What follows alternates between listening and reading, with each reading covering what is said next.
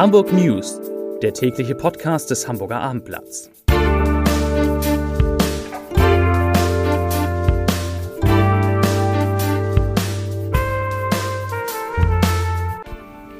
Hallo und herzlich willkommen. Mein Name ist Stefan Steinlein. In unserer kleinen Nachrichtensendung geht es heute um die weiter steigende Inzidenz, die Hamburg einen unrühmlichen Spitzenplatz einbringt. Es geht um die neuen Corona-Regeln in Schleswig-Holstein, um die Auswirkungen der Pandemie auf die Hamburger Hochbahn, die Rückkehr des Riesen-Airbus A380 nach Hamburg und die Folgen der Corona-Entwicklung in Spanien für Hamburger Reisebüros.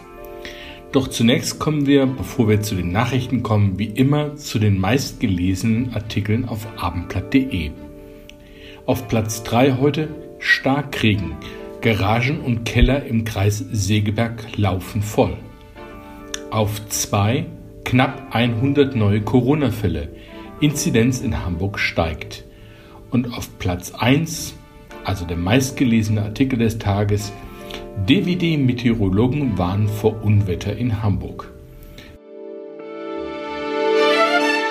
Und jetzt kommen wir damit zu den Nachrichten des Tages. Die Zahl steigt weiter. Am Montag zählen die Hamburger Gesundheitsämter 99 neue Corona-Infektionen. Das sind 27 mehr als am Sonntag und 52 mehr als am Montag vor einer Woche. Der Inzidenzwert steigt damit von 26,6 am Vortag auf 29,4 neue Corona-Fälle je 100.000 Einwohner in sieben Tagen.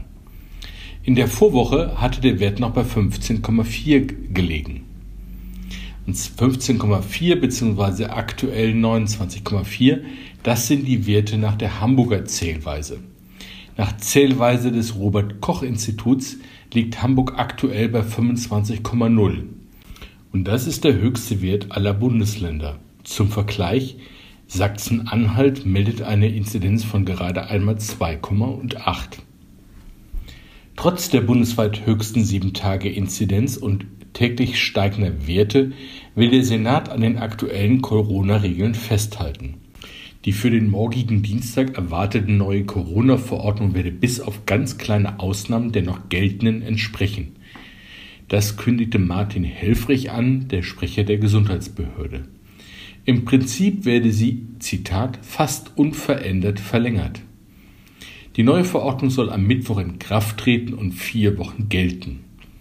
Ob es dann weiteren Änderungsbedarf gibt, hängt vom Verlauf des Infektionsgeschehens ab sagte Helfrich.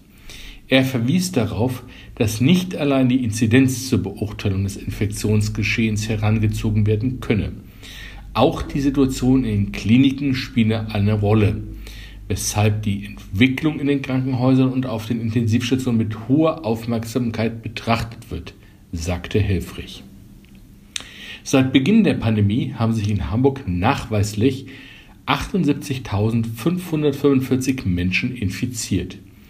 In den Krankenhäusern der Stadt wurden zuletzt 32 Covid-19-Patienten behandelt. 14 von ihnen lagen auf Intensivstationen. Nach Angaben des Robert Koch Instituts wurden bislang rund 856.000 Menschen in Hamburg vollständig geimpft. Eine Erstimpfung haben knapp 1.150.000 Hamburger erhalten. In Schleswig-Holstein gilt von heute an eine neue Corona-Verordnung. Danach dürfen sich wieder mehr Menschen in großer Runde treffen und auch größere Feiern abhalten. Private Treffen von bis zu 25 Menschen sind im Norden erlaubt. Kinder unter 14 Jahren, Genesene und Geimpfte werden dabei nicht mitgezählt. Erleichterung gibt es auch bei der Testpflicht. Sie gilt beispielsweise nicht mehr beim Besuch von Innenräumen in Restaurants. Das wiederum passt offensichtlich vielen Gastronomen dann doch nicht. Viele Sylter Betriebe und Bewohner sehen die Lockerung der Corona-Regeln im Schleswig-Holstein skeptisch. Sie überlegen, über ihr Hausrecht an Corona-Tests festzuhalten. Sehr, sehr viele auf Sylt sind gegen diese voreiligen Lockerungen, die ein großes Risiko bergen. Das schreibt der Bürgermeister der Gemeinde Sylt, Nikolaus Heckel, auf Facebook.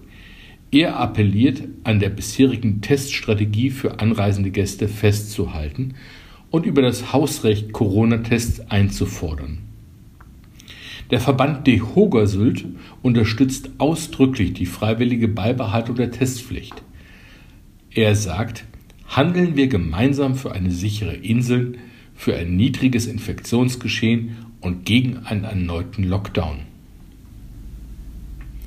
Mit dem Homeoffice für zig Zehntausender Hamburger sind auch die Fahrgastzahlen bei der Hochbahn radikal eingebrochen.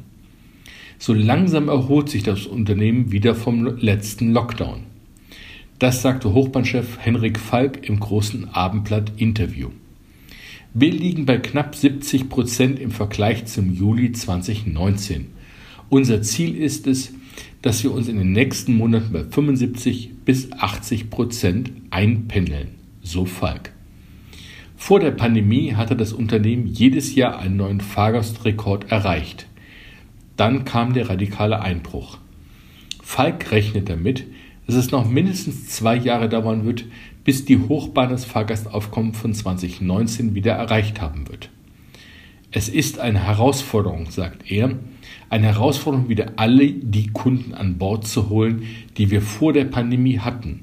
Und dann wollen wir ja im Zuge der Mobilitätswende bis zum Jahr 2030 noch viel mehr Menschen für den Umstieg auf Bus und Bahn begeistern.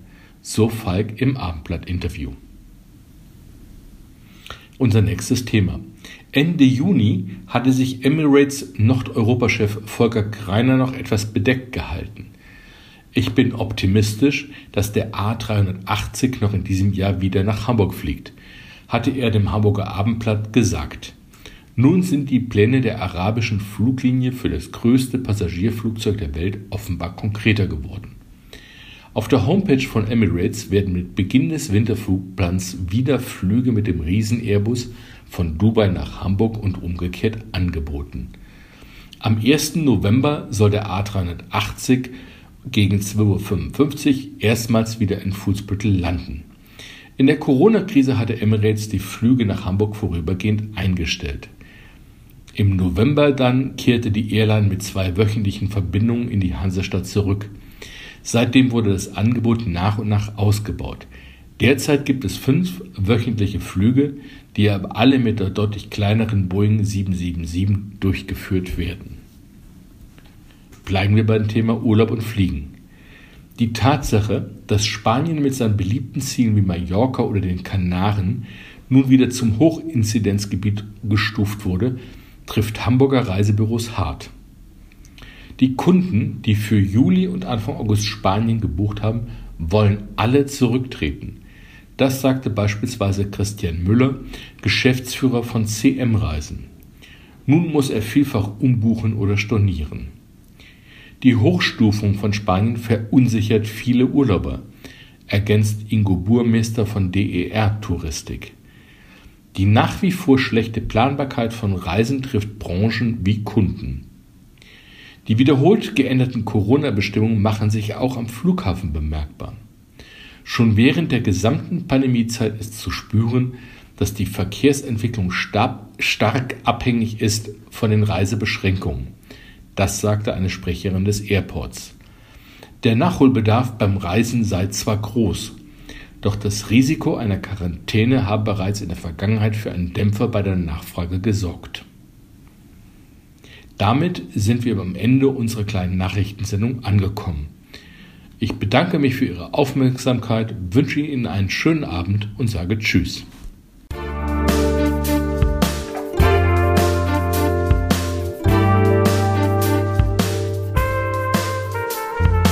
Weitere Podcasts vom Hamburger Abendblatt finden Sie auf abendblatt.de slash podcast.